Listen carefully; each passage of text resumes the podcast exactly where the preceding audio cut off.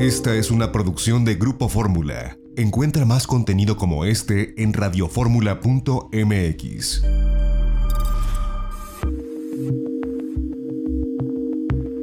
XEDF FM 104.1 MHz, donde tu opinión abre una conversación, transmitiendo con 120.000 watts de potencia desde la Torre Latinoamericana Piso 38 en la Ciudad de México. www.grupoformula.com.mx. Abriendo la conversación.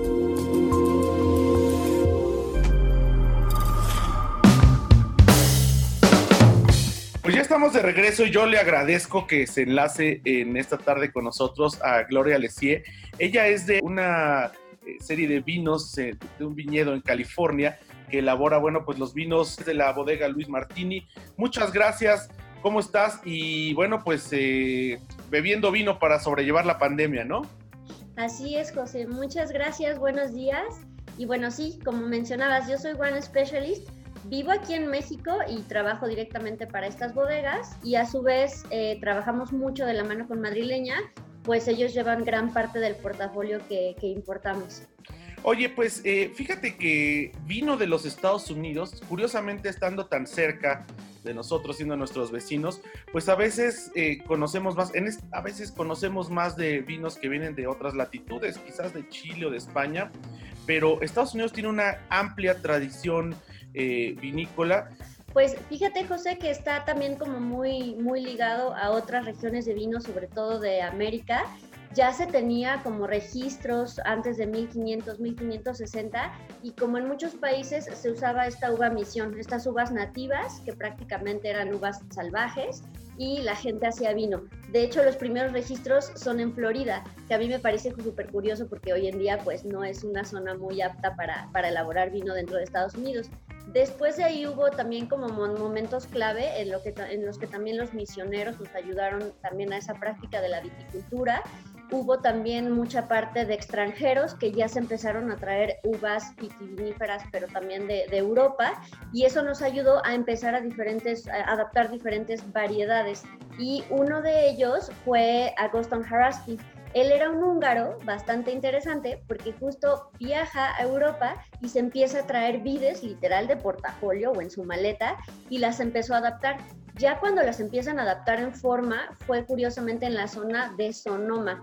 Entonces, aunado a eso, la fiebre también del oro, de cuando descubrieron esta parte en 1848, es muy importante mencionar eso porque muchas de las bodegas que vamos a conocer hoy en día de esta zona como Louis Martini, pues fueron muchos inmigrantes que fueron llegando a California por esta parte de la fiebre del oro pero que al final también se dieron cuenta que iban a prosperar en otros temas de agricultura.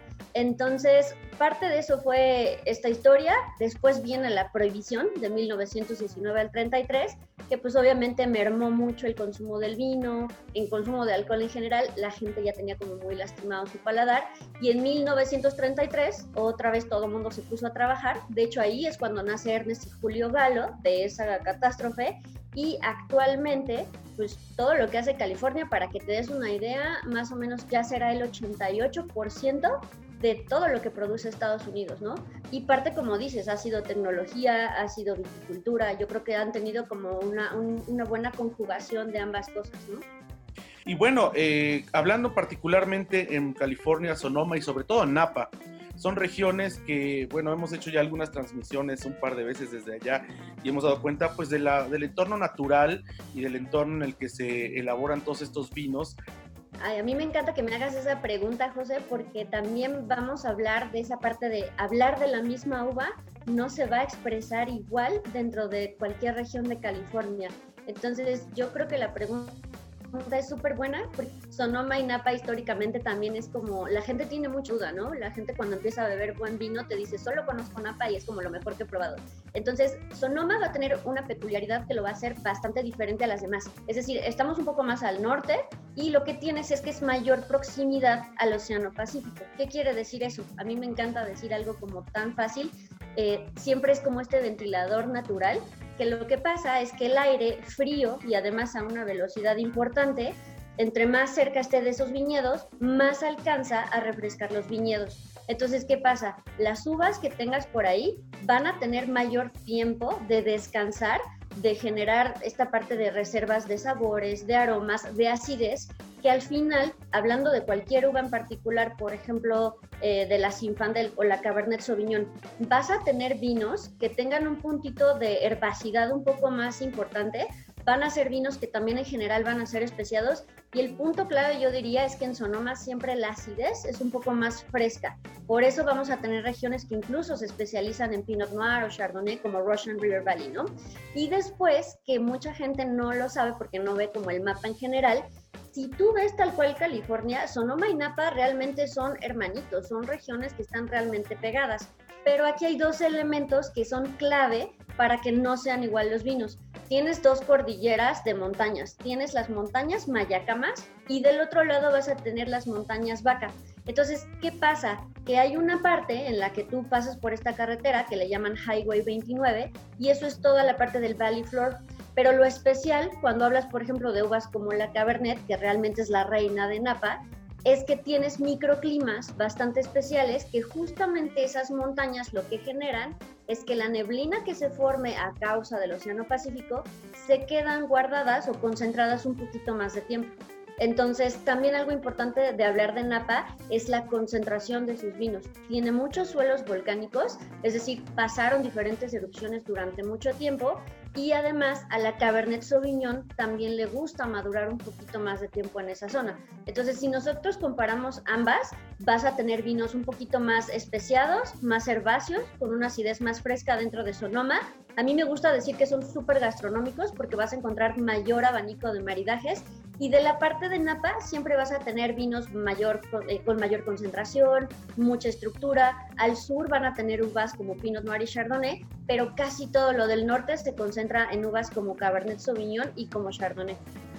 Oye, pues es interesante escuchar porque, bueno, de ahí también podemos entender un poco la diferencia que existe entre los vinos que vienen de estas regiones con cualquier otro vino de, otras latitudes, incluso de los Estados Unidos, o si hablamos en México, pues de los que tenemos acceso, ¿no? Que son de Chile, que son de España, que son de Australia, eh, algunos están llegando de Sudáfrica, pero estas características que has eh, comentado, son específicamente de estos valles por esto que nos dices, por la cercanía al Océano Pacífico, las horas de sol, el suelo volcánico, y que bueno, curiosamente eh, se ha insistido mucho, es, marca una diferencia entre cualquier etiqueta, ¿no? El hecho de, del terreno, del terroir, como le llaman en Francia, del, de todos los minerales, de todo, todo, todo cómo va, eh, eh, pues, coadyuvando para que al final se pueda tener un producto que que bueno, pues es, como, dicen ahí, es la de las obras de arte que se puede beber, ¿no?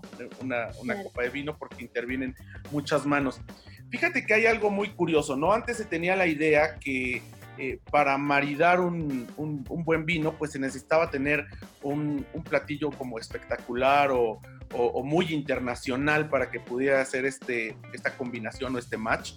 Y pues nos hemos dado cuenta, e incluso los mismos especialistas como, como tú, muchos sommeliers y muchos enólogos, pues han insistido en que pues este maridaje puede ser con elementos de, de, comida común, de comida tradicional.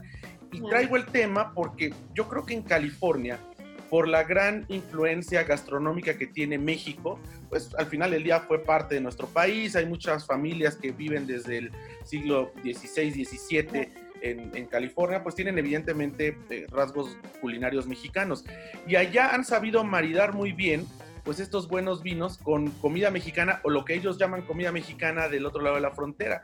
Pero aquí en México, pues, ¿qué tan sencillo puede ser combinar, maridar uno de estos vinos californianos con pues nuestra gastronomía del diario, ¿no? La, cocina tradicional mexicana. ¿Tú cómo lo, cómo lo observas? Porque esto también es un elemento que ha generado que cada vez consumamos más vino, ¿no? Que lo podamos combinar con nuestra comida diaria.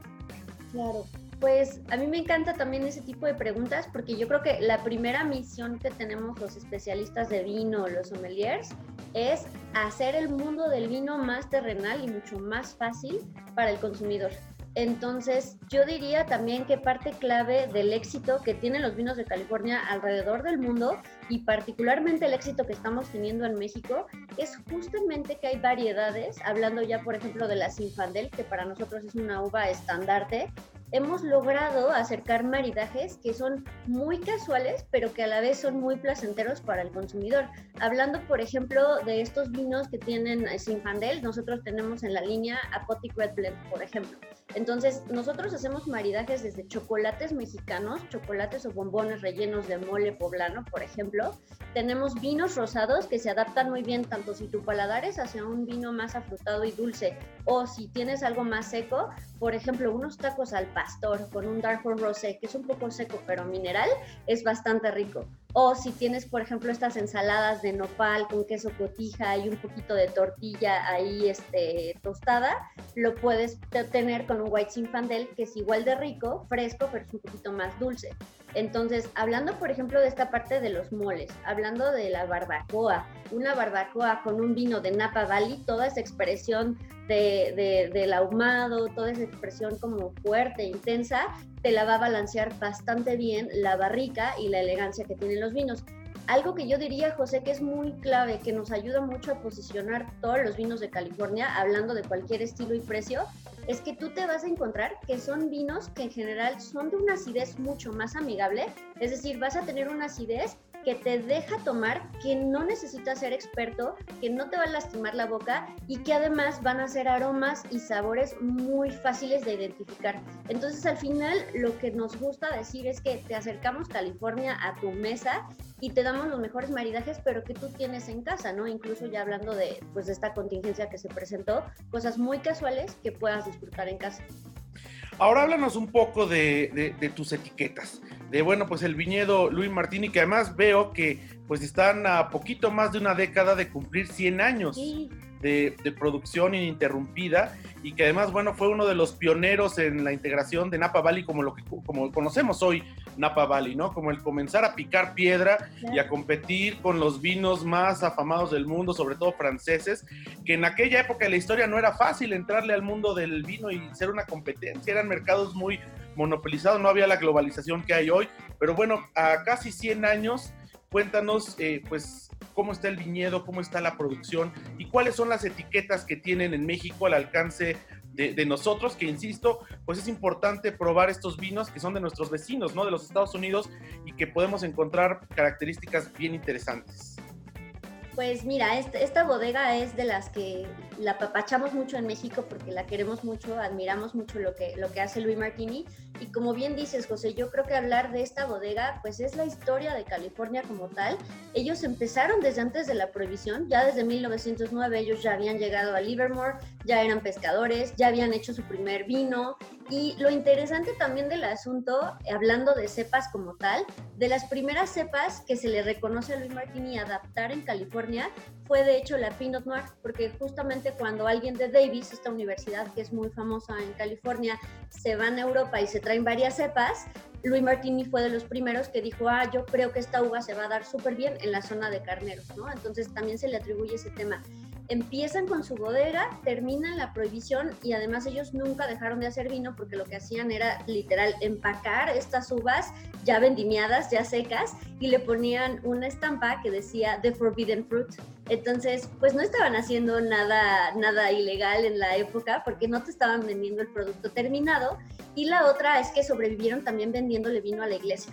Entonces pasa esto, abren su bodega, estamos en un lugar súper icónico de Santa Elena, que está en Highway 29, y lo que hicimos también fue que esta bodega se especializa en Cabernet Sauvignon, es decir, vas a tener un Cabernet de diferente expresión según lo que tú quieras tomar. Por ejemplo, si tenemos un consumidor que nos dice, sabes que apenas estoy conociendo la Cabernet Sauvignon, me da un poco de miedo, no quiero algo muy tánico, entonces tenemos Sonoma County es un vino que tiene 16 meses de barrica, va a tener esta parte de balance entre la fruta, la madera. Te lo recomendamos mucho, por ejemplo, cuando tienes como una bandeja de quesos, cuando tienes como una pasta a la boloñesa, incluso que tú tengas una pizza de un martes con Netflix, te lo recomendamos muchísimo. Es un vino premium, pero que también está en un precio bastante bueno. Después nos pasamos a Napa Valley, que ahí nació la bodega. Este sería como el vino más icónico de la bodega, es el vino que tú vas a encontrar a nivel internacional ya tiene 21 meses de barrica, americana y francesa. Eh, estos dos que tenemos ahora en México, bueno, tienen más de, más de cuatro puntuaciones arriba de los 90. El 2016 fue muy buena añada para California y Napa Valley ya te lo recomendamos para algo mucho más complejo, es decir, si vas a tener por ahí un ribeye, si a lo mejor de verdad vas a comer barbacoa. Yo te puedo decir que de los mejores maridajes que hemos hecho con Napa Valley ha sido un pastel de chocolate amargo con pisos de mole poblano y crema batida y es delicioso. Y ahora para, para culminar como este éxito que hemos tenido con Luis Martini en México, hemos traído un poco de su producción de Monterroso Vineyards, José, que justamente solo trajimos alrededor de 30 cajas a México. Es un cabernet que viene de cepas de más de 80 años, es un viñedo histórico que ya estaba desde 1800 y Louis Martini eh, colocó plantaciones desde 1940 de esta cepa. Es un vino que no sacamos más de 1000, 1500 cajas al año, es un viñedo muy pequeño, solo 100 hectáreas y se dice que son de los viñedos más históricos porque también es una zona de montaña, zona de montaña y vinos eh, y suelos volcánicos. Entonces, esta tres, estos tres vinos es como la colección que tenemos actualmente en México. Pues muchísimas gracias y ahí está eh, también que, visiten, bueno, pues simplemente que busquen en, en Google eh, Bodega Luis M. Martini y con eso podrán pues acceder, a todo esto que, que, hemos estado compartiendo, que nos has estado compartiendo. Yo te agradezco pues el hecho de, de tener acceso a un buen vino pues nos da una experiencia reconfortante dentro de toda la atención que tenemos durante estos meses. Muchísimas gracias. Gracias a ti, José. Nos vemos a la próxima. Pues bien interesante esta entrevista. La verdad es que vale la pena acercarnos al mundo del vino y sobre todo estos vinos de California, ¿no? Tan cerca que están los Estados Unidos. Así que pues eh, hay que seguir las redes sociales como nos comentaba Gloria, hacen catas virtuales, tienen mucha información, en fin. Y bueno, nosotros ya nos vamos a nombre de nuestra productora Lorena Bracho. Se despide ustedes José Antonio López Sosa. Tienen una cita con nosotros mañana. Mañana en De Viaje en Fórmula, 14.70 de AM, 1 de la tarde, tercer cadena nacional de Grupo Radio Fórmula. El próximo sábado, a las 10.30 de la mañana en Telefórmula, itinerario turístico televisión. Y aquí, como siempre, itinerario turístico radio, 104.1 de FM y la segunda cadena nacional de Grupo Radio Fórmula. Quédense en estas frecuencias, sigue Pei Garza. Nosotros nos escuchamos la próxima semana. Cuídese y pásela bien. Este es México.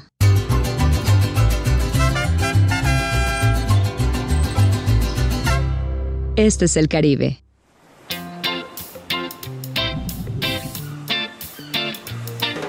Este es el Caribe mexicano.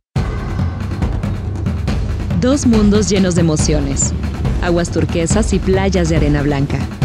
Una cultura maya viva, cenotes impresionantes, islas exóticas. Imponentes ríos y cavernas subterráneas, hermosas lagunas, selvas tropicales, coloridos arrecifes, pueblos pintorescos y majestuosos sitios arqueológicos. El lugar que tiene lo mejor de México y lo mejor del Caribe, en donde dos mundos se funden en una sola alma, sincronizados en un mismo ritmo con escenarios vibrantes. Imagínate buceando en un museo subacuático de arte, aprendiendo sobre los antiguos rituales mayas en un cenote, saboreando exquisitas fusiones gastronómicas en lugares únicos e inesperados, descubriendo increíbles ríos subterráneos o explorando vestigios mayas escondidos en la jungla. En el Caribe mexicano vivirás experiencias únicas. Recibirás una cálida bienvenida. Reconectarás contigo mismo a través de ceremonias místicas de purificación Descubrirás diferentes tonalidades de azules mientras navegas en kayak en una laguna, nadas en un cenote o buceas en las profundidades del impresionante mar Caribe. Disfrutarás con tus amigos una emocionante vida nocturna. Sentirás la vibra mexicana en nuestros encantadores pueblos mágicos. Y hasta podrás interactuar con innumerables especies de la fascinante vida silvestre. Así que relájate y prepárate para sorprenderte. Esto solo puede suceder aquí. Este es México. Este es el Caribe. Este es el Caribe mexicano. Lo mejor de dos mundos. Esta fue una producción de Grupo Fórmula. Encuentra más contenido como este en radioformula.mx.